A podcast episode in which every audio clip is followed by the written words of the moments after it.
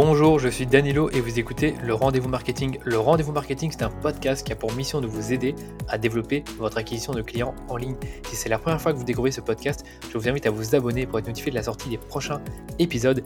Et si vous êtes un habitué de Rendez-vous Marketing, n'oubliez pas de laisser un avis 5 étoiles sur Apple Podcast pour développer notre communauté et apporter un peu de soutien à votre humble serviteur. Aujourd'hui, je reçois Guillaume Moubèche, le cofondateur et CEO de Lemlist, un logiciel d'envoi de cold emailing. Il est possible que vous ayez entendu parler de Guillaume ces derniers temps parce qu'il a fait le tour des médias sociaux et de la presse française après avoir dit non à 30 millions de dollars de la part d'un fonds d'investissement, dont 15 millions qui allaient directement être reversés dans la poche des trois cofondateurs. Pour Guillaume et ses associés, ce n'a pas été facile de refuser cette dernière offre, mais ils l'ont fait parce qu'ils voulaient prouver aux entrepreneurs et aux start que l'on peut développer une entreprise profitable rapidement sans forcément lever des fonds. Et en effet, Lemlist génère déjà plus de 5 millions de revenus annuels récurrents sans même investir 1 euro en publicité. Alors qu'est-ce qui a pu permettre à Lemlist de générer un tel chiffre d'affaires annuel en 3 années seulement? Eh bien c'est le contenu, mes chers amis. Guillaume est l'architecte derrière la stratégie de contenu de Lemlist et dans cet épisode du rendez-vous marketing, vous allez rentrer dans les coulisses de cette stratégie avec moi et Guillaume. On va voir d'abord comment trouver une infinité d'idées de contenu pour des articles de blog, des vidéos ou des podcasts. On verra également comment ranker vos articles de blog sur Google sans même faire de SEO. Et enfin, on verra dans cette partie comment recycler votre propre contenu sous différentes formes et ne jamais vous arrêter de publier. Ça, c'était la partie blog, mais le gros plus de la stratégie de contenu de Lemlist, à mon sens, c'est qu'il combine d'autres stratégies d'inbound marketing, notamment les communautés en ligne. Donc en trois ans, Guillaume et son équipe, ont créé la plus grosse communauté en ligne autour du cold emailing sur Facebook. Je pense qu'il y a à peu près 13 000 abonnés à cette communauté, ce qui est vraiment énorme en B2B. Ils ont également mis en place sur leur site des templates de cold emailing. Ce sont des ressources vraiment dingues créées par des utilisateurs de Lemlist et qui sont mises, comme je vous le disais, à disposition gratuitement sur le site de Lemlist. Et enfin, Guillaume anime régulièrement des, webinaires gratuits avec des experts du cold emailing.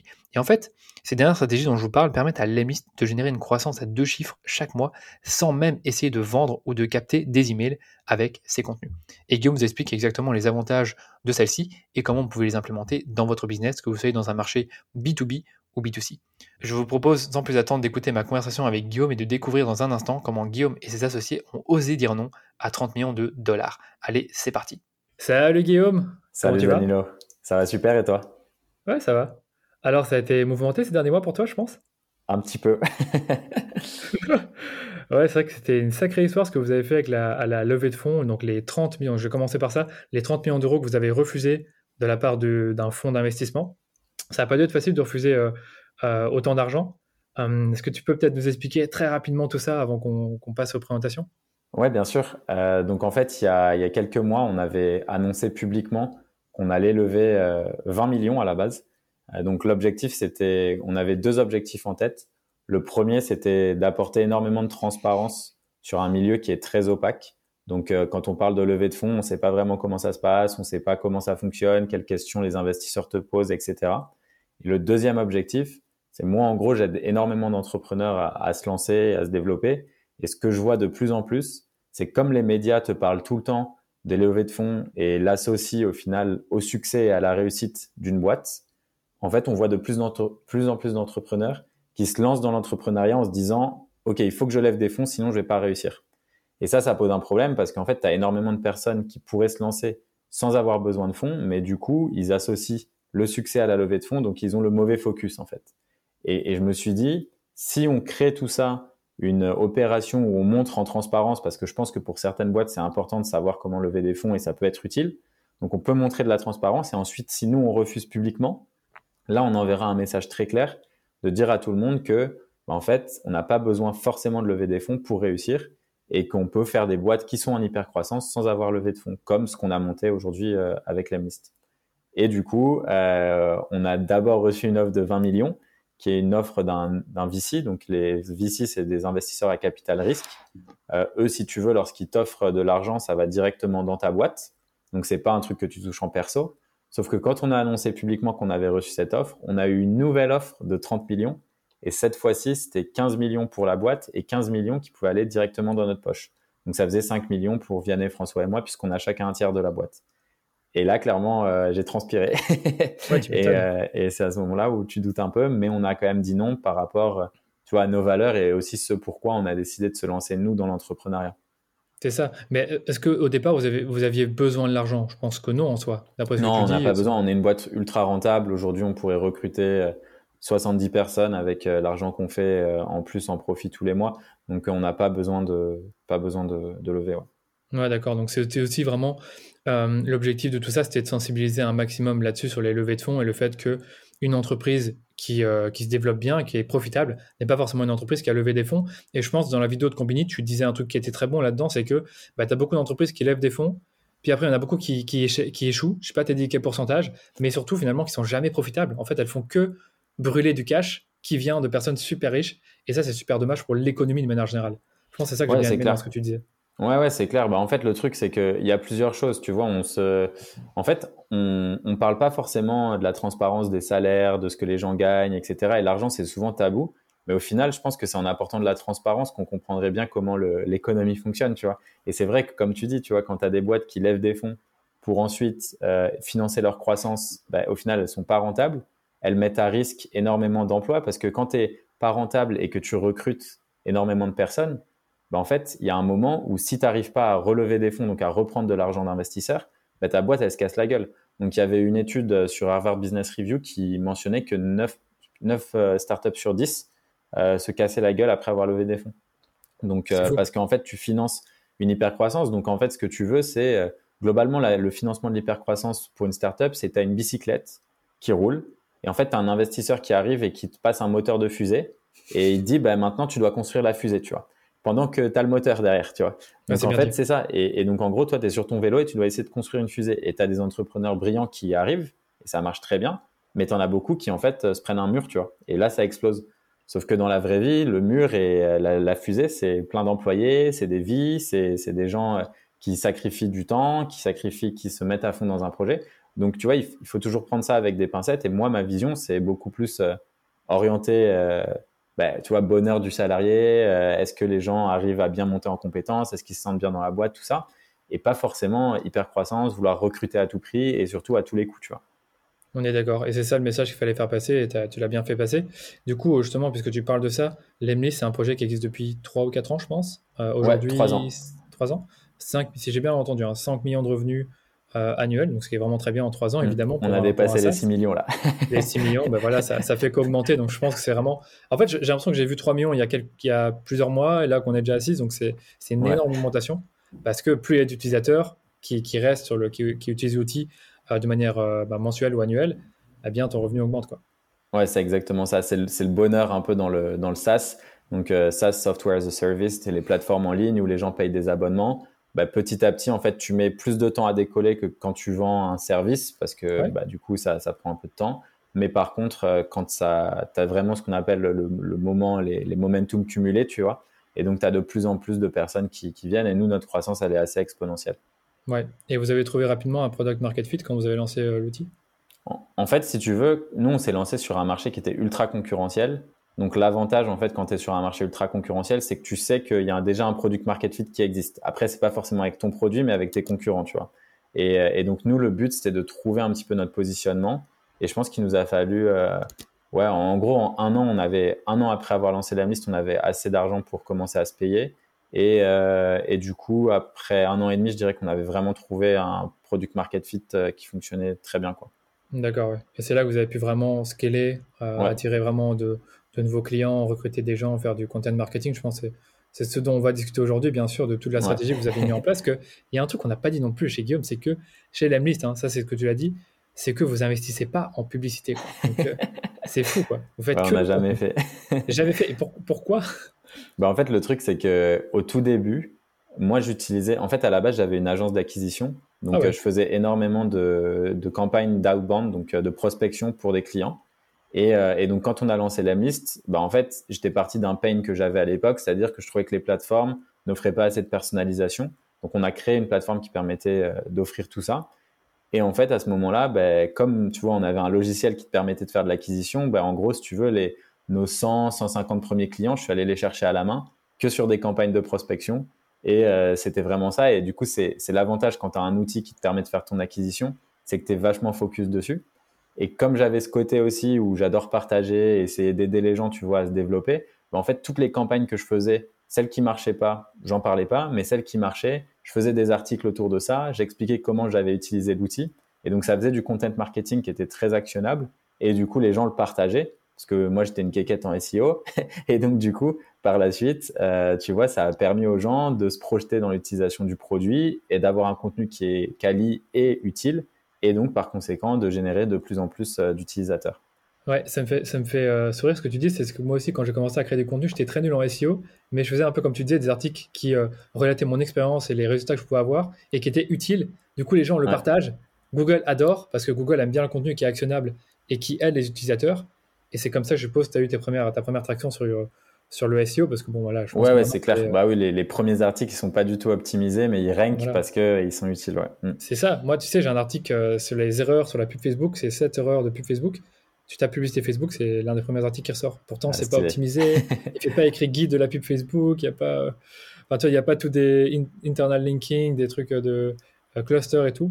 Pourtant, il rank. Donc, ça veut pas forcément dire quand tu fais quand, tu quand tu donnes de la valeur, c'est vrai qu'en général, tu arrives quand même à. C'est super important. Euh, ok, bah, c'est vrai que le, contenu, donc le contenu, vous en faites beaucoup. Est-ce que tu peux peut-être expliquer, euh, pour commencer, aux personnes qui nous écoutent, quel type de contenu vous faites? Tu as parlé d'articles, mais je suppose qu'il y a bien d'autres choses. Moi, personnellement, je t'ai connu sur LinkedIn avec tes vidéos. J'ai l'impression que ça, ça a aidé aussi. Ouais, clairement. Alors, en fait, il y a eu plusieurs. Euh, si, on si on regarde un petit peu les, les débuts de la croissance de l'Emlist et comment on s'est structuré, ça a commencé en fait par. donc, je faisais des campagnes, je réussissais à avoir des clients lors de mes calls avec des clients, ben, en fait, je me rendais compte qu'ils rencontraient tous les mêmes challenges. Je notais des idées, du coup. En fonction des challenges qu'ils rencontraient, j'allais créer du contenu qui allait être actionnable pour eux. Donc, typiquement, comment éviter de tomber dans les spams, comment maximiser sa délivrabilité, comment trouver des adresses email, comment créer sa liste? Enfin, tu vois, plein de, plein de contenus comme ça très actionnables. Après, on a commencé à avoir de plus en plus de clients et on avait fait un lancement avec une boîte aux US qui nous avait rapporté vraiment des milliers de, de sign-up et de clients. Et à ce moment-là, comme j'étais tout seul à faire aussi le support donc euh, dans le chat, c'était moi qui répondais tout le temps. Ça, je l'ai fait pendant 18 mois, hein, tu vois, un an et demi à répondre. Normal. Ouais, Pour, connaître, euh, les, attentes des clients, c'est ah ouais, faire. Hein. Ah, c'est trop utile. Et donc du coup, comme il y a un moment, il y avait beaucoup trop de monde, je me suis dit, ok, je vais créer une communauté. Et donc on a créé la Lemlist Family, une grosse communauté sur Facebook. Et là, dans cette communauté, je voyais de plus en plus de questions. Donc en fait, ça me permettait d'écrire du bon contenu, donc euh, écrire des articles, tout ça. Et par la suite, euh, comme j'écrivais des articles qui étaient actionnables, je me suis dit, bah, attends, cet article, il est bien, je pourrais en faire une série de vidéos. Donc, je prenais, j'avais acheté un trépied sur Amazon à 15 balles, je mettais mon téléphone dessus, je parlais devant la caméra, et après, je lançais ces vidéos parce qu'à l'époque, les vidéos sur LinkedIn, il y a genre deux ans, ça marchait très bien. Ils essayaient de, booster. Après, ils ont totalement tué le reach parce que je pense qu'ils se rendent compte que, en fait, à hoster des vidéos, c'est une grosse galère et que ça fait chier, euh, voilà. Mais en gros, à l'époque, ils essayaient de le booster à fond. Et euh, donc à cette époque, tu vois, je faisais, euh, je sais pas, 50, 60 000 vues euh, sur chacune des vidéos. Et, et, ça, et ça marchait ultra bien, tu vois. Et donc c'était, j'avais commencé par faire donner des conseils sur la prospection. Donc comment est-ce que tu fais pour bien définir ta cible? Comment est-ce que tu fais pour entrer en contact avec quelqu'un? Quelles sont les phrases d'accroche que tu peux utiliser? Et donc plein de conseils vraiment très très actionnables. Moi, mon contenu, il était enfin vraiment ultra actionnable. Et tout ça, tu vois, donc je, les vidéos ensuite, je les remettais sur YouTube. Euh, après, je les mettais, donc je faisais du repurposing à fond, tu vois. Donc, euh, un article, je pouvais, je pouvais à partir d'un article faire des vidéos. Les vidéos, c'était LinkedIn, YouTube. Et donc, j'essayais un petit peu de continuer comme ça et d'utiliser bah, la communauté qu'on avait plus les, sign-up qu'on avait pour distribuer en fait tout ça et via une newsletter aussi en parallèle. Ah, tu avais vraiment fait la totale, quoi. LinkedIn plus la communauté. et au début, un peu... finalement, toi, au début, tu étais une bête à créer du contenu, quoi. tu crées des articles. Ouais, c'est ça. Je faisais, en fait, je faisais mes, mes journées, si tu veux, c'était, en gros, globalement, ma semaine, elle était un peu divisée comme ça. C'est-à-dire que le lundi matin, je faisais euh, ma prospection. Donc, euh, en gros, j'essayais de con contacter, tu vois, euh, entre, allez, une cinquantaine de personnes que je mettais dans une séquence. Donc, je regardais, je faisais de l'ultra personnalisation, tout ça. Je lançais les campagnes. L'après-midi, j'avais mes premières démos. ensuite, le soir, j'avais les démos avec les US. Parce que du coup, je faisais marché européen et marché américain, vu que nous, on a grosse majorité de nos clients aux US. Et le, le matin, après, je réécrivais du contenu. Je reprenais les démos l'après-midi pour la France. Genre, en gros, je faisais des démos de 14 à 17 en France et après de 17 à 22 avec les US. Et, euh, et, du coup, moi, le matin, c'était focus contenu. Ouais. Et, euh, et, du coup, je, je splittais un petit peu ma semaine comme ça, petit à petit. Et puis, euh, après, il y a eu un moment où j'ai eu moins le temps de faire de prospection parce que le contenu avait un peu pris le dessus sur tous les leads que ça rapportait. Et c'est à ce moment-là, du coup, j'ai recruté une sales qui s'est occupée aussi et un support et quelqu'un en plus pour m'aider. Et là, booster un petit peu toute la machine, quoi. D'accord, ouais. Mais donc, du coup, c'est toi qui l'as finalement enclenché au, débat, au départ, c'est toi qui as écrit les premiers articles. Ouais, en gros, au départ, c'était moi qui faisais tout. Tu vois, je faisais euh, communauté, support, tout ce qui était business, donc marketing, growth, tout ça. Et c'est pour ça que ça me fait rire, tu vois, quand je vois des gens qui se lancent et qui sont là, genre, ah, je dois recruter un sales, ah, je dois. Non. Si tu l'as pas fait, tu vois, pour moi, c'est c'est compliqué parce que déjà, tu, tu vas avoir du mal à, à savoir déléguer et savoir aussi quelles, quelles attentes tu peux mettre. Parce que, tu vois, si tu n'as pas fait de prospection, comment est-ce que tu vas dire à quelqu'un que tu recrutes, voilà, il faut que tu chopes 10 euh, rendez-vous par semaine? Fais-le, tu vois, en tant que CEO, c'est ta boîte, c'est à toi de te dépasser pour y arriver. Et, euh, une fois que tu l'as fait, ben, au moins tu sais que la personne que tu recrutes, elle doit faire minimum ce que toi tu as fait, tu vois. C'est clair. C'est ça que je me posais cette question-là aussi, parce que maintenant j'ai une agence, on est quatre dans l'agence, et je me dis, mais voilà, en tant que CEO, je dois aussi faire du contenu, je ne peux pas totalement l'abandonner ou le déléguer, parce que déjà c'est mon rôle euh, bah, d'attirer des clients euh, vers la boîte. Et si un jour je le délègue, j'ai envie d'être vraiment un maître là-dedans, tu vas vraiment me dire, ok, je maîtrise totalement le sujet, je peux le déléguer, j'ai les idées, euh, mais après, maintenant, il y a des personnes qui vont m'aider à les, mettre en forme dans des articles. Après, les trucs que tu peux pas vraiment déléguer, c'est les, propres vidéos que tu fais, les podcasts. Mais, euh, mais voilà quoi.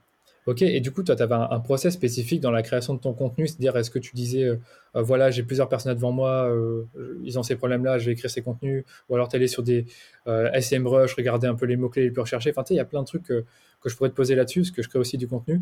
Donc, je suis curieux de savoir comment toi, tu t'organises. Enfin, en fait, ça, a vachement évolué, tu vois, parce que tu as, le moment où tu n'as pas d'argent. Donc, euh, quand tu n'as pas d'argent, tu vois, ce que je faisais, c'était euh, j'allais sur Uber Suggest parce que c'était gratuit. Ensuite, j'allais sur Cora. Ensuite, j'allais dans les communautés Facebook.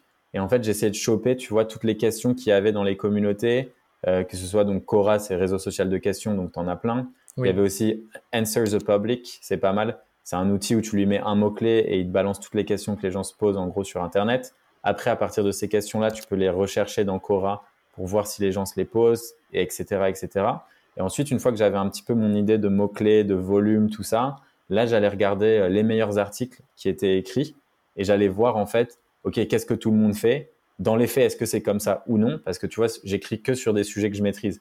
Donc, euh, tu vois, tu as souvent des articles en ligne où en fait c'est un peu du bullshit. Et pareil, tu vois, sur la, publicité Facebook, toi, j'étais tombé sur un de tes articles parce que j'étais en train de set-up euh, de la pub Facebook pour un pote qui a un salon de tatouage. Et euh, j'avais tapé sur Internet, j'étais tombé sur ton article et je l'avais trouvé ultra actionnable parce qu'avant ça, j'en avais fait genre deux. Et en fait, les mecs, ils avaient l'interface de Facebook d'il y a 10 ans. C'était nul à chier. Genre, euh, les articles, ils étaient, enfin, c'était vraiment genre bien optimisé pour du SEO, mais t'apprenais rien. Alors que tu vois, toi, tu avais fait un guide genre qui était vraiment complet, step by step. Tu avais juste à suivre. Enfin, c'était très clair. Et en fait, ça, c'est un, c'est un truc du coup que j'aimais bien faire. Donc, euh, je prenais un mot-clé, je prenais tous les articles qui sortaient, je regardais ce qu'ils avaient et je faisais un truc totalement différent afin de, d'essayer de, de, montrer, tu vois, du contenu beaucoup plus actionnable. Ouais, je fais exactement ça. Moi aussi, quand je crée un article d'office dans ma, dans ma to-do avant de commencer, c'est de regarder les articles qui ont été écrits là-dessus et voir ce que moi je peux faire de différent. Parfois, tu as des très très bons articles, donc du, coup, c'est un peu difficile de les dépasser, mais tu dois un peu différencier d'une façon ou d'une autre. Généralement, moi, j'aime bien me différencier par les exemples euh, le storytelling, donc montrer un peu comment moi j'ai appliqué euh, certains principes et qu'est-ce que ça a donné et donner des résultats aussi. Je suppose que tu as fait ça aussi dans tes articles parce que moi je le vois, hein, les, blogueurs qui, sont les meilleurs dans, la sphère marketing, c'est ceux qui donnent le plus d'exemples et qui ont des trucs step by step. Et donc quand ah tu fais ça, clair. Bah plus, ton contenu en fait euh, t'apporte de la valeur mais de façon très simple et très éducationnelle, bah, plus en fait forcément les gens ils arrivent à s'identifier et à se projeter. Et, et en fait, moi, du coup, il y avait les articles qui fonctionnaient aussi ultra bien euh, que j'avais lancés. Il y en avait, enfin, les deux types d'articles qui fonctionnaient vraiment bien, c'était soit des histoires en mode storytelling. Donc, euh, par exemple, il y avait une fois où j'étais parti à un event, c'était Saster, et j'avais obtenu 44 rendez-vous en un jour en faisant de la prospection ultra automatisée, tu vois. Donc, avant la prospection, j'avais récupéré tous les adresses mail des gens et je leur avais fait un truc avec euh, landing page personnalisé et vidéo automatisé via l'Emlist. Et j'avais publié ça, les gens avaient adoré. Et après, un autre type d'article qui fonctionnait ultra bien aussi, c'est euh, les articles que j'écris en fait sur notre croissance, où j'explique, tu vois, comment on est passé de zéro à temps, etc. Et en fait, c'est vraiment, moi, en fait, ces articles, je les écris pour moi maintenant, je les écris plus pour euh, les autres, mais parce que moi, tu vois, ça me permet de prendre du recul par rapport à tout ce qu'on a fait, me dire, OK, on est arrivé à un million, qu'est-ce qu'on a fait pour arriver à un million? Ou OK, on est passé de 1 à 5, 1 à 6, OK, qu'est-ce qu'on a fait, tu vois? Et en fait, j'essaye un peu, tu vois, de, de, de reprendre tout ça. Et en fait, quand j'écris, il y a plein de fois où je me dis putain, on a été vraiment trop con. Il y a ça, ça, ça et ça qu'on aurait pu faire. Du coup, ça me fait des idées pour la suite. Ça m'aide à avoir une meilleure vision et c'est super utile. Et les gens, en fait, ils adorent parce que du coup, ils rentrent un peu dans ton univers. Ils voient que euh, c'est pas parce que tu fais beaucoup d'argent et que tu es en hyper croissance que tu fais pas des erreurs, euh, qu'il y a plein de choses que tu testes. Mais ce qui est important, c'est de faire. Et du coup, après, ils prennent aussi plein d'idées. Euh, il y a plein de gens qui copient souvent des trucs qu'on a fait et tout. Et c'est cool aussi parce que tu vois, moi, pareil, hein, j'ai copié des, des, stratégies de certaines personnes qui m'ont inspiré et et c'est logique, tu vois. On s'inspire tous de quelque part et on apprend tous euh, à notre façon, quoi. Oui, ça c'est intéressant ce que tu dis, c'est qu'il y a beaucoup de personnes qui, beaucoup d'entrepreneurs, marketeurs qui n'osent pas euh, dévoiler leur stratégie dans leur, dans leur blog ou dans leur contenu, mais peu importe. Oui, il y a des gens qui vont, qui vont les copier, d'autres qui vont euh, les appliquer sans vous engager, mais euh, c'est pas grave. de toute façon, vous avez montré que vous avez l'expertise, que c'est ça finalement quand tu crées des articles, c'est que tu crées de la crédibilité. Parce que quand tu dis voilà comment on a fait pour atteindre les 5 millions de, de revenus récurrents à l'année et que tu montres exactement tout ce que vous avez fait et que tu montres des preuves de tout ça, d'office, tu parais crédible. Et d'ailleurs, je viens de te poser la question euh, est-ce que tu penses que les gens qui rejoignent l'Emlist, est-ce qu'il y en a beaucoup qui viennent aussi parce qu'ils ils sont plus connectés à ton histoire, à ton personnage, aux histoires que tu racontais sur l'outil et comment finalement ça t'a apporté des résultats pour toi-même en fait? Tu veux dire dans les, dans les gens qui nous rejoignent euh, en tant qu'employés ou dans les gens qui, rejoignent, euh, pardon, qui, utilisent l'outil? Qui deviennent clients, oui qui deviennent clients. Ok. Ouais, dans les, dans les clients, ouais, clairement. En fait, il y en a plein, tu sais, même après le, le, cet épisode où on a refusé là, les, les 30 millions, il y a énormément de personnes, tu vois, qui ont découvert la liste et qui sont venues par ce biais-là. Et ah en fait, ils m'ont dit, genre, euh, sans ça, tu vois, enfin, moi, ils m'ont dit, genre, j'adore le bootstrapping, j'adore le fait de faire les choses sans lever des fonds, euh, genre, j'adhère vachement avec tes valeurs. Et du coup, l'outil est cool. Mais en vrai, tu vois, c'est, euh, c'est d'abord parce qu'ils adhéraient à nos valeurs qu'ils sont rentrés un petit peu là-dedans. Et pareil, tu vois, tu as des gens qui ont rejoint la Lemlist Family, notre communauté. Et en fait, c'est au bout de plusieurs mois à nous voir, à voir tout ça, qu'ils ont décidé de switcher et de venir chez nous, tu vois. D'accord, oui, parce qu'il y a aussi des outils concurrents que personnellement je connais pas. Tu peux peut-être me les citer a, on a plein plein de concurrents. C'est un marché ultra concurrentiel. Nos gros concurrents, ça va être SalesLoft et Outreach, qui sont ah deux boîtes qui ont levé euh, plus de 300 millions chacune, tu vois. 300 millions, là, c'est encore autre chose que les 30 millions qu'on t'a proposé. Mm. Ouais, bref, euh, c'est même pas le sujet. Et donc, c'est vrai que ça doit pas être facile non plus de, switcher les gens d'un outil à un autre, mais ça, on en reparlera peut-être une autre fois. Et par contre, la, communauté, le groupe Facebook, ça, c'est pas mal non plus. Vous êtes combien dedans? On est un peu plus de 14 000. Donc, en B2B, c'est beaucoup, tu vois. Ouais, c'est vrai que je réalise pas non plus en B2B euh, combien. Enfin, ah oui, c'est quand même pas mal. Euh, et c'est majoritairement une communauté anglophone, je pense. Ouais, c'est full anglophone, ouais. D'accord. Et là, comment est-ce que vous utilisez ce, finalement ce groupe pour, pas dire pitcher, mais faire en sorte que ah, vous ayez des nouveaux clients, parce que c'est aussi ça le but. Aussi... Ouais. En gros, le groupe, il, nous sert de deux façons. C'est euh, déjà, la, première façon, c'est tu d'un point de vue euh, activation-rétention. Donc, les users, euh, nos utilisateurs existants de l'Emlist, bah, on leur apporte des updates sur le produit, sur tout ce qu'on fait. On prend beaucoup de feedback. Donc, on leur montre aussi que leur feedback nous aide à faire le meilleur produit possible, etc. Donc, tu vois, c'est cette relation euh, de continuité parce que tu vois, ce qui est important, c'est que les gens restent hein, quand ils achètent ton, software. et, euh, et l'autre partie, sur la partie acquisition, c'est vraiment apporter un maximum de valeur, faire en sorte que les gens recommandent le groupe à d'autres personnes, qu'il y ait de plus en plus de personnes qui viennent et qui, par conséquent, vont euh, rester, continuer et, et ensuite devenir clients au bout d'un moment. Oui, c'est ça. C'est qu'il y, y, en a qui sont pas encore clients, d'autres qui sont déjà clients et qui donc vont devenir des, utilisateurs, euh, je sais pas comment on appelle ça, des, super utilisateurs et qui vont donc euh, aider les, autres euh, à utiliser l'outil ou à prospecter Parce que je suppose que tu as, tu as des gens qui disent Ouais, mais j'ai l'outil, je sais pas comment, comment le configurer, etc. Et donc, du coup, c'est clair que ça crée une énorme rétention. mais je me demande vraiment à quel point ça attire des nouveaux utilisateurs par rapport au blog ou par rapport à des vidéos que tu as pu faire sur LinkedIn. Parce qu'il y a beaucoup de gens qui s'interrogent sur, à mon avis, hein, beaucoup de gens qui s'interrogent sur le fait d'avoir une communauté, de passer beaucoup de temps dedans, de la faire grossir. En plus, on, le dit, hein, Facebook, c'est mort en organique, alors que finalement, la communauté, comme tu l'as dit, 15 000 personnes, c'est énorme. Ouais.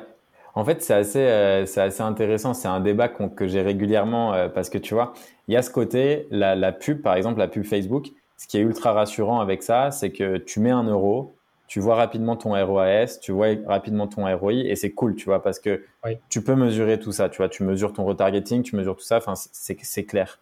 Euh, une communauté, tu vois, si tu me dis, OK, combien d'argent ça t'a ramené euh, la semaine dernière ou il y a un mois, comme je te dis, tu vois, mesurer la rétention, quasiment impossible de savoir le vrai impact de la communauté. Mesurer l'acquisition, à moins de mettre des liens bit.ly partout dans tout ce que tu partages, difficile. Comment est-ce que tu sais qu'un mec est sur ta communauté, à quel point ça l'influence dans...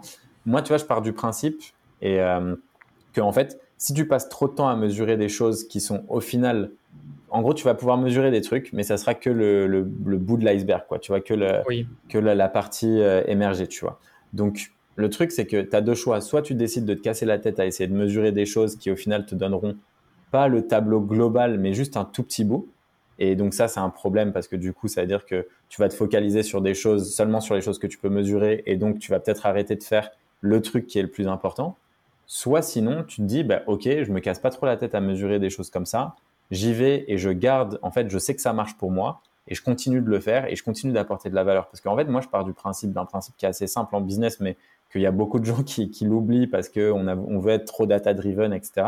C'est que si tu apportes de la valeur à des gens et que si tu apportes une solution à un problème, les gens ils vont acheter. En fait, c'est simple, c'est aussi simple que ça. Tu vois, il y a un moment où si plus tu apportes de la valeur et plus tu es une personne qui est sympathique, qui va euh, vraiment donner de son temps. En gros, tu as, beaucoup de karma en business. Hein, tu vois, si tu fais des bonnes choses, il va t'arriver des bonnes choses.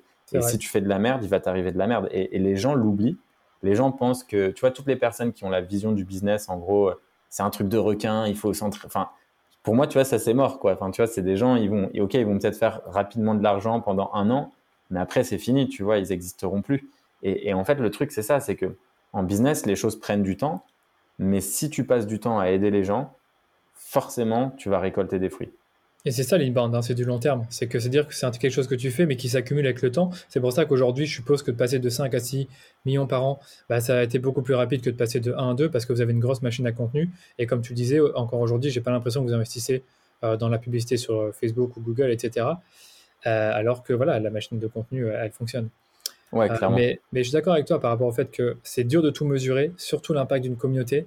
Euh, moi aussi, je suis un peu. Le, truc que j'aime bien mesurer personnellement, c'est sur mon Google Analytics, j'aime bien voir les leads euh, qui proviennent des contenus, ça je pense c'est basique, ou les achats qui peuvent venir. par contre, je suppose que vous le faites aussi, c'est quand vous avez un nouvel utilisateur, bah, vous lui demandez sûrement comment tu nous as connus, un truc comme ça. Et c'est vrai que si tu vois groupe, groupe, groupe, bah, c'est que le groupe, il a, il a, il a créé, il, a, il a donné, il a aidé pour l'acquisition. Mm. Ouais, ça, ça c'est un truc. En fait, ça m'avait fait marrer. Je, je on fait un peu la même chose sur Google Analytics avec les sources, etc. Et on a notre funnel qu'on traque. Mais le truc de, tu sais, quand tu demandes aux gens, en fait, ça te donne une idée. Mais une fois, je me rappelle, j'avais demandé à quelqu'un euh, au tout début, parce que maintenant, on a trop de clients payants qui tombent tous les jours.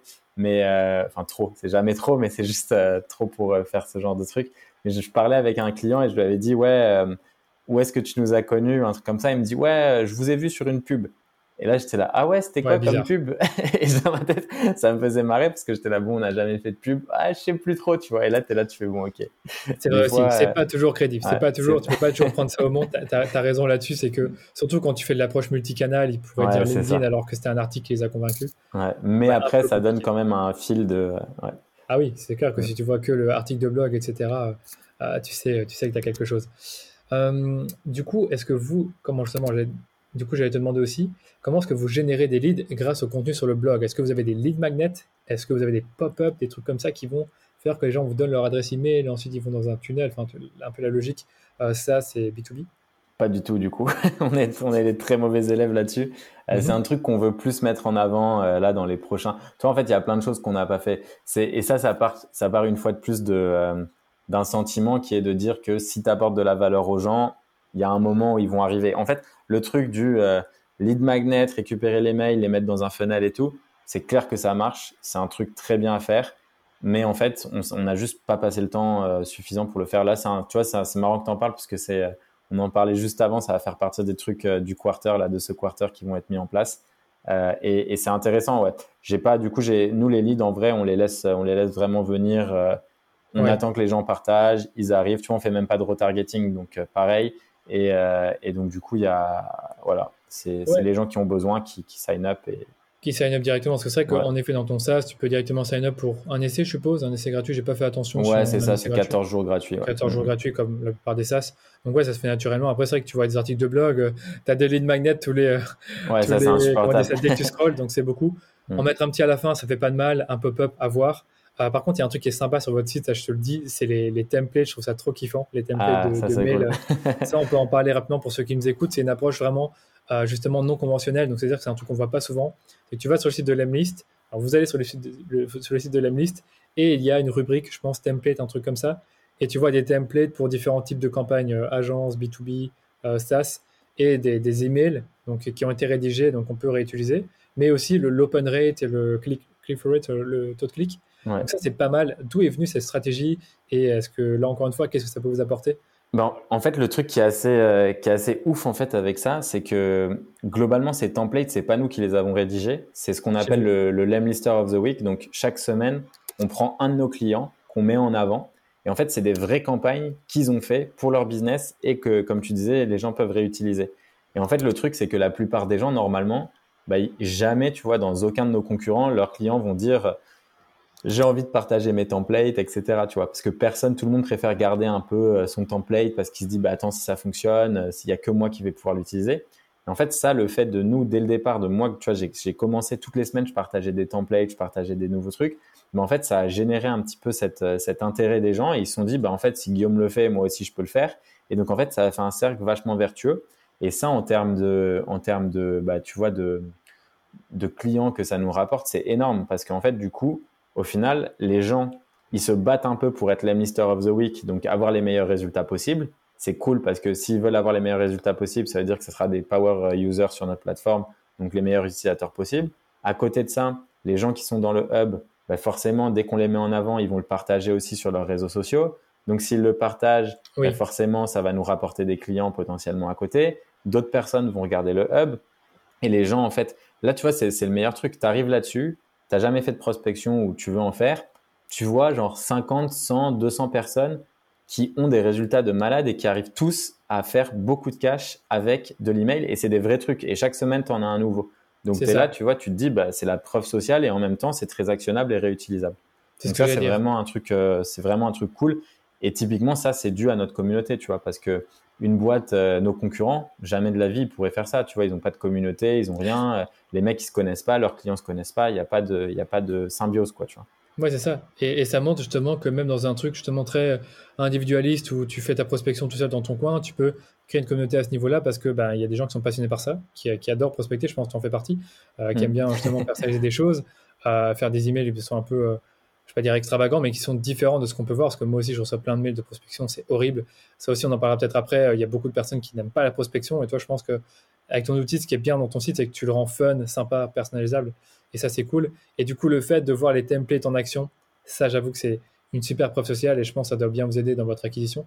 Je n'ai pas forcément regardé le funnel qu'il y avait derrière, s'il y en avait un, mais c'est clair que bah, si c'était euh, mon entreprise et que j'avais eu cette idée-là, je n'aurais pas, euh, pas proposé les emails, enfin les emails en échange des, informations, des informations de contact des prospects parce que comme c'est de la preuve sociale euh, en action, il faut d'office la mettre sur le site. Quoi.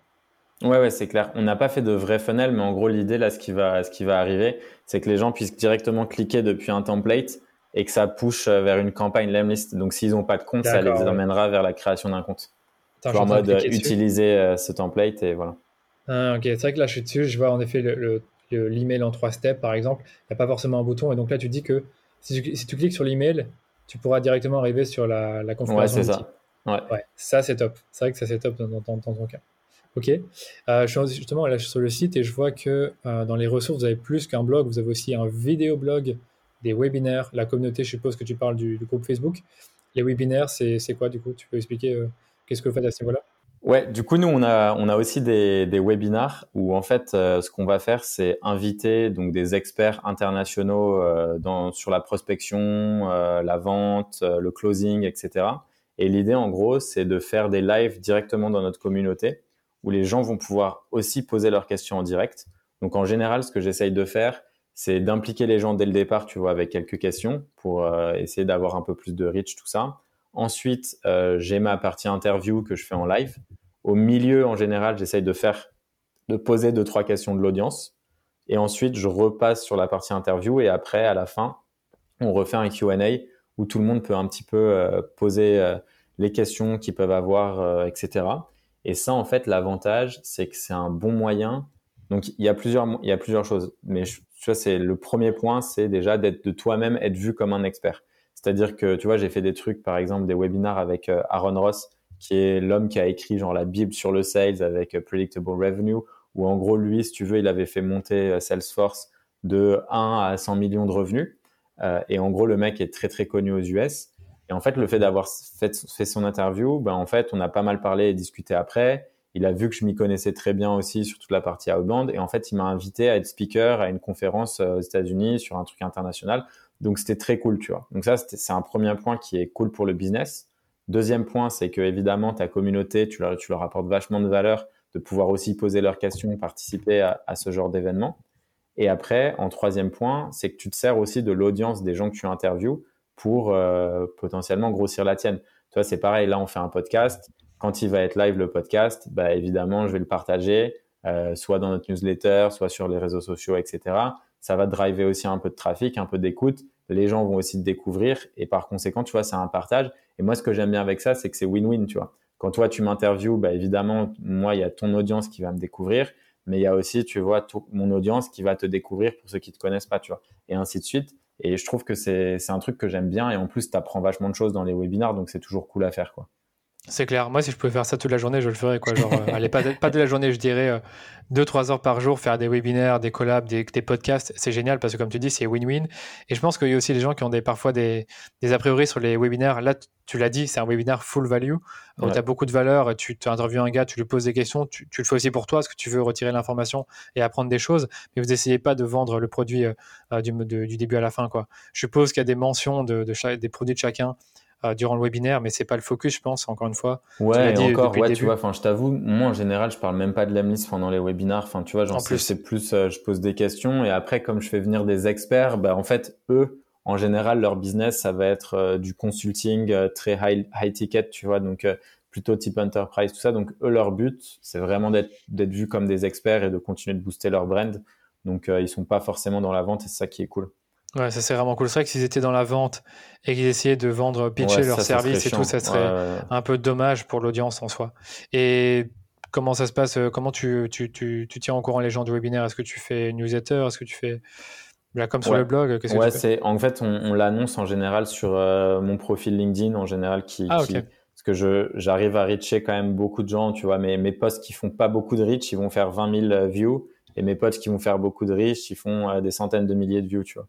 Donc euh, à chaque fois, et ça c'est gratuit en fait. enfin, et euh, c'est puissant. Ouais, et puis une technique qui marche bien aussi, c'est euh, tu vois, tu crées un poste, tu dis bah ok, les places sont limitées pour cet événement. Mhm. Si vous voulez un ticket et une invite, commentez moi et je vous l'enverrai directement en commentaire.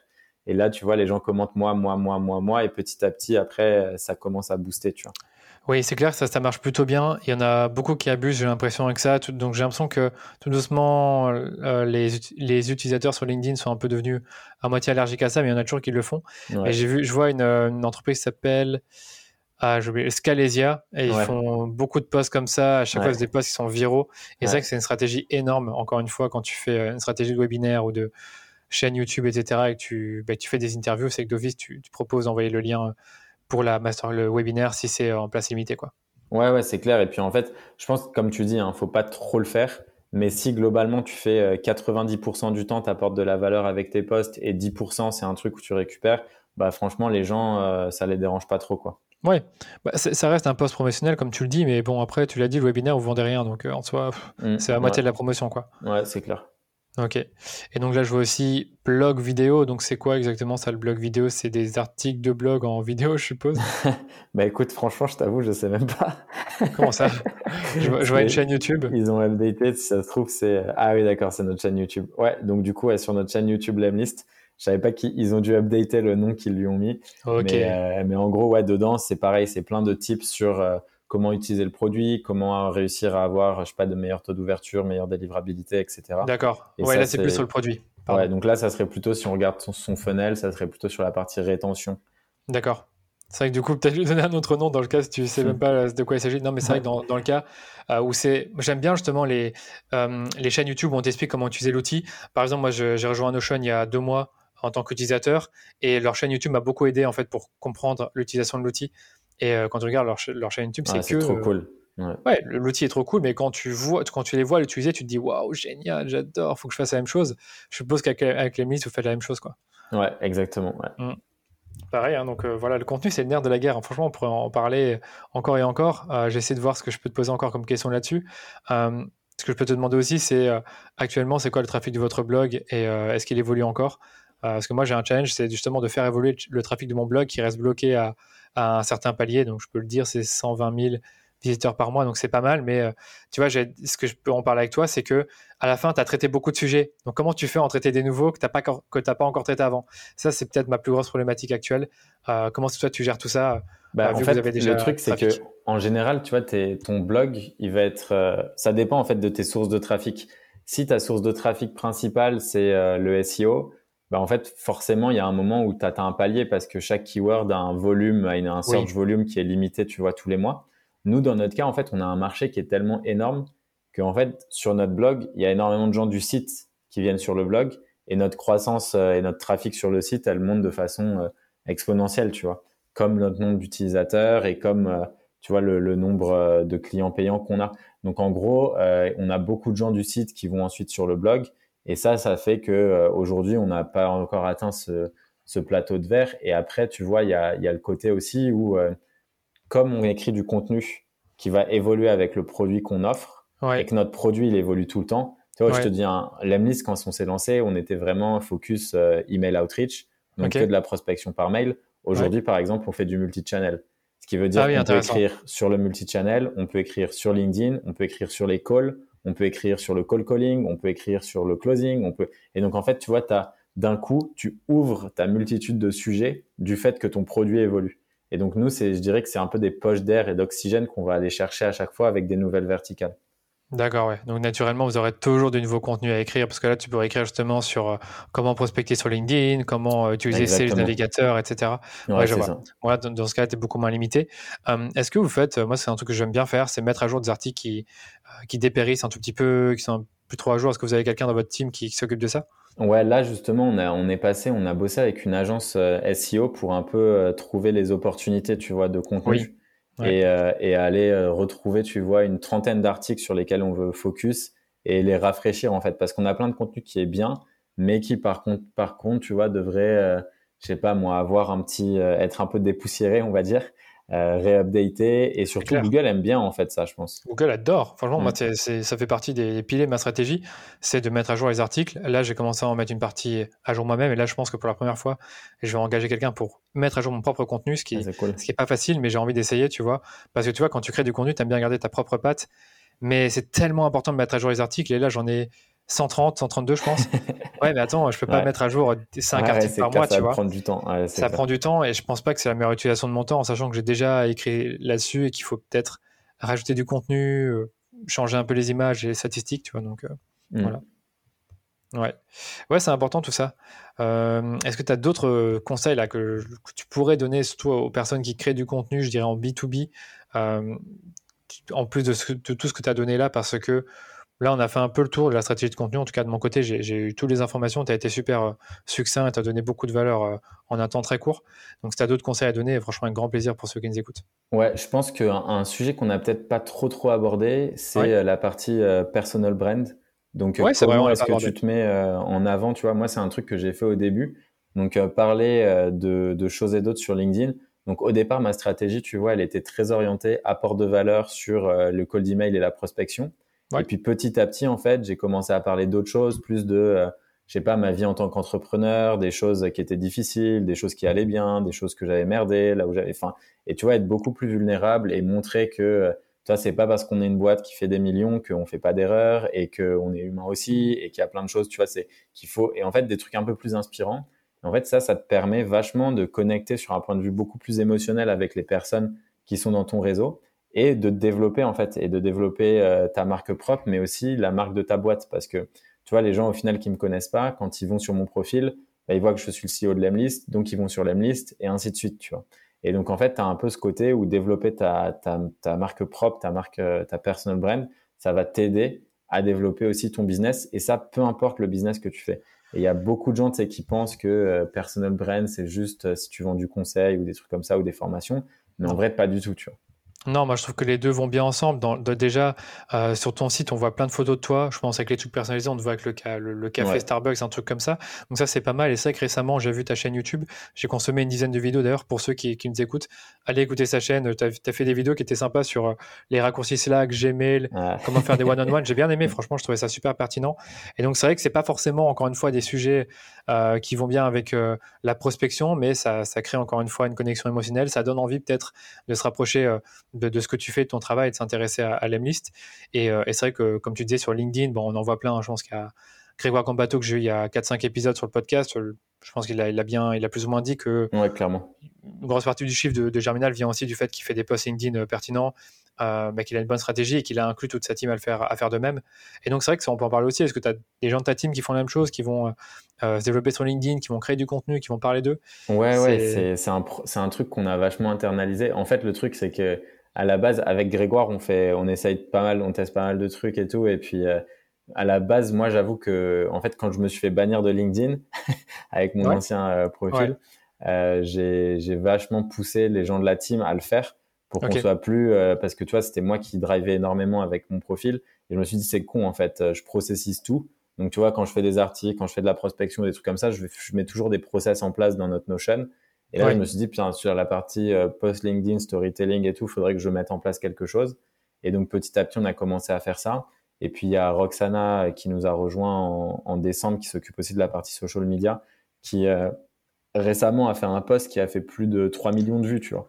Donc, euh, c'était un truc viral et tout. ça a été viral parce qu'il y a eu beaucoup de haters, tu vois, et que c'est dans tous les posts qui deviennent viral, viraux, tu as forcément beaucoup de haters et ça, c'est pas forcément facile à accepter. Mais, tu vois, on a Simon qui nous avait rejoint. Simon nous a rejoint en septembre 2020, donc tu vois, c'était il y a 6-7 mois. Euh, il avait, je crois, 700 connexions. Maintenant, il a plus de 7-8 000 personnes et il a fait des posts à 300 000 euh, vues, tu vois. Donc, euh, petit à petit, chacun arrive à se trouver son segment et, et à bien tout dépoter et c'est cool. Ouais, c'est hyper important. C'est que moi aussi, dans, dans, ma team, j'ai envie que tout doucement on crée du contenu aussi sur LinkedIn. Il faut motiver les autres et il faut leur faire comprendre en fait que c'est profitable pour eux aussi de créer du contenu pour leur personnel brand. Parce que c'est vrai que je vois de plus en plus cette tendance dans les, dans les entreprises, euh, à SaaS, B2B, bah, que les personnes de la même équipe vont publier du contenu, leur propre contenu. Euh, pas forcément juste des conseils actionnables, mais aussi parler d'eux et, euh, et, attirer l'attention. Et c'est vrai qu'il y en a qui le font très bien, d'autres un peu moins bien, mais après qui progressent au fur et à mesure du temps. Je t'avoue que moi, je suis euh, sur LinkedIn depuis 3 ans et j'avoue que j'ai peut-être eu quoi, 10, 15 posts qui sont devenus viraux. Comme tu disais, 200, 300 000 vues, j'ai déjà fait ça. Et c'est vrai que c'est cool, mais c'est aussi pas facile à gérer parce que quand tu as beaucoup de haters, euh, c'est chiant. J'avais eu ça pour un post que j'ai fait sur le recrutement. C'était un... J'ai plein, plein de commentaires négatifs, mais bon, c'est comme ça. Et euh, c'est vrai que oui, sur LinkedIn aussi, il y, a, des posts qui fonctionnent mieux que d'autres, enfin des sujets qui fonctionnent mieux que d'autres, genre euh, télétravail, euh, recrutement, levée de fonds aussi. Je suppose que toi, tu as dû faire des buzz là-dessus parce que ça parle beaucoup de ça sur LinkedIn. Et donc, c'est vrai qu'il faut aussi trouver les sujets qui plaisent. Ok. Bah écoute, je pense qu'on a, on a vraiment fait le tour sur la stratégie de contenu. J'espère que ça va continuer à se développer pour vous et que vous allez continuer à avoir des bonnes idées pour votre contenu. mais je pense fait, s'il faut retenir un message de ce que tu as dit, c'est qu'il faut vraiment chercher à apporter de la valeur, résoudre les problèmes de son client et donc l'écouter dans les communautés ou dans les questions que vous recevez et, euh, créer du contenu actionnable. C'est ça, je pense. Hein. La, clé la réussite, c'est pas forcément, tu l'as pendant les 45 minutes, tu n'as pas forcément parlé de SEO, de aller mettre le mot-clé au début du titre, euh, faire les balises et tout. Oui, c'est important, il faut le faire, mais c'est pas, c'est pas ça qui va faire la différence. Enfin, ça peut faire la différence, mais c'est pas ça le plus important quand on crée un contenu. Clairement, tout à fait aligné là-dessus. Yes, top. Et les questions de la fin, Guillaume, bah, normalement, je demande si vous faites de la pub Facebook, et tu me l'as dit, vous faites pas de pub Facebook, mais ça, vous faites pas de retargeting, ça tu peux me dire pourquoi vous faites pas de retargeting pour euh, justement euh, avoir des nouveaux sign-up? Ouais, c'est une bonne question. En fait, c'est un, un choix. Tu sais, il y a un moment où tu dois juste être focus sur euh, ce que tu maîtrises et ce que tu aimes bien faire. Et j'avoue que de notre côté, on s'est dit que ça fonctionnait bien comme ça et qu'on était, tu vois, on grossit, à, on grossit à deux chiffres tous les mois. Donc, on est, on est bien dans cette croissance et on se dit, bah, on continue comme ça et, et, et on continue de faire ce qu'on sait faire. Ouais, c'est ça. En gros, c'est peut-être qu'un jour vous activerez ce levier si vous voyez que votre ah croissance diminue parce que vous avez du cash pour investir dans la publicité sur, euh, sur les réseaux ou sur, euh, sur Google. Ben, top. Euh, les outils aussi que je pose, je pose, j'aime bien poser cette question-là. Tu utilises est-ce que tu as des outils à recommander pour ceux qui nous écoutent, des bons outils en plus de l'Emlist bien sûr, que, ben, que les entrepreneurs, marketeurs qui nous écoutent peuvent utiliser? Ouais, euh, bah Notion, franchement, c'est vraiment le feu. Je sais que ça a l'air d'être un outil qui peut paraître parfois simple de l'extérieur parce qu'on a l'impression que c'est juste un truc où tu peux prendre des notes. Mais si tu le boostes, il y a vraiment plein plein de choses que tu peux faire, croiser des tableaux, faire des vraies bases de données, pousser le truc un peu plus loin. Et ça, c'est cool. Euh, après, il y a aussi Ahref. Si vous faites du SEO, je pense que c'est un des meilleurs outils. Honnêtement, euh, c'est les plus performants avec. Euh, et puis ils ont aussi Ahref une communauté avec du contenu qui est juste génial. Et, ça, ça vaut le détour, tu vois. Donc, je pense que c'est un très bon produit et aussi intéressant de regarder leur stratégie si vous faites du contenu parce qu'ils font vraiment des bonnes choses. Et après, en dernier outil que je pourrais conseiller, bah moi j'aime bien Loom. Bon, c'est un petit peu peut-être basique et tout, mais en tant que marketeur, c'est cool parce que ça te permet de faire des vidéos euh, de les envoyer pour euh, donner des feedbacks à des gens qui te font des articles. Boum, tu te mets sur Loom, tu scrolles l'article, tu dis, tu peux surligner rapidement euh, là où tu es dans un article, expliquer pourquoi tu verrais les choses un peu différemment, tout ça. Et c'est un outil qui te sert aussi à contacter des gens. Quand tu fais de l'outreach, j'aime bien l'utiliser. Genre, je me mets sur ton profil LinkedIn, je t'envoie une petite vidéo pour dire pourquoi je te contacte et, et ça crée une relation qui est sympathique. Ouais, ça c'est un super type. C'est utiliser Loom en effet pour, pour ta prospection et donc faire un truc ultra personnalisé. Moi je suis assez aligné avec les outils dont tu, tu parles. À, à Href, j'ai jamais utilisé. Moi je suis plus la team euh, Ubersuggest, maintenant qui est devenu payant, qui est devenu plus, euh, euh plus complet. robuste, ouais. Ouais, plus robuste, mais je pense qu'Ahrefs reste comme l'un des leaders avec SEMrush. Et pour Notion, je te rejoins. Franchement, je suis dessus depuis deux mois. C'est un truc de fou cet outil, mais un fou furieux. donc si hein. vous êtes, euh, il faut y aller. Hein. Franchement, il faut y aller. Ça évolue vite en plus. Tu as parlé des bases de données croisées. Là, je suis en train d'utiliser tout ça pour pour lier les objectifs au projet. Enfin, c'est du lourd. c'est lourd, c'est un top outil. Et en plus de ça, ça c'est super en termes de prise de notes. Donc, euh, clairement, un outil qui combine à la fois prise de notes et organisation. Euh, Notion, c'est le, go-to, euh, l'outil, je sais pas comment dire, l'outil qu'il faut utiliser. Go-to tool. ouais, le go-to tool, voilà, c'est ça. je n'avais pas le mot en tête. Ok, Guillaume, du coup, où est-ce qu'on peut te retrouver étant donné que tu as ton personal branding alors, vous pouvez m'ajouter sur euh, Insta, euh, Guillaume Moubèche. Sinon, sur euh, LinkedIn aussi, je suis très présent. Mon profil, c'est G. mais si vous tapez Guillaume Moubèche, vous devrez me trouver. Top. Chaîne YouTube aussi, je pense qu'on peut te ouais, Ouais, chaîne YouTube aussi. Hmm. Ça marche. Bah, je mettrai ces liens, ces liens dans les notes de l'épisode, également les liens des templates dont on a parlé pour l'Emlist, du site web. Et s'il y a d'autres ressources que tu aimerais que je mette dans les notes, n'hésite pas à me le dire à la fin, bah, après la conversation. Ça roule. Merci à toi Guillaume et je te souhaite une très bonne journée. Merci beaucoup Danilo, c'était très sympa. Comme toujours, merci d'avoir écouté cet épisode jusqu'au bout. Si je dois vraiment retenir quelque chose de cette conversation avec Guillaume que je ne connaissais pas beaucoup avant, c'est qu'il faut encore et toujours apporter de la valeur et chercher à aider vos clients. Et Guillaume l'a expliqué, pendant longtemps, il a fait du support client, il a animé sa communauté en ligne sur Facebook et il connaît donc parfaitement les problèmes et les challenges de son client idéal, ce qui lui a permis ben, de créer du contenu qui répond à leurs besoins en plus de ça, ce contenu était utile et actionnable, c'est donc tout naturellement que ces contenus ont été vus et partagés et lui ont permis bien sûr de se faire découvrir par des dizaines de milliers de clients en quelques années seulement. Les amis, avant de vous quitter, je vous invite comme toujours à vous abonner au podcast pour ne pas manquer les prochains épisodes et surtout, n'oubliez pas de me laisser un avis 5 étoiles sur Apple Podcast. Vous pouvez aussi partager votre écoute en story Instagram en me taguant ou en taguant un invité. Ça vous prend juste deux minutes et moi ça me fera super plaisir d'avoir votre avis sur le podcast. Allez, je vous dis à très bientôt pour un nouvel épisode du rendez-vous marketing.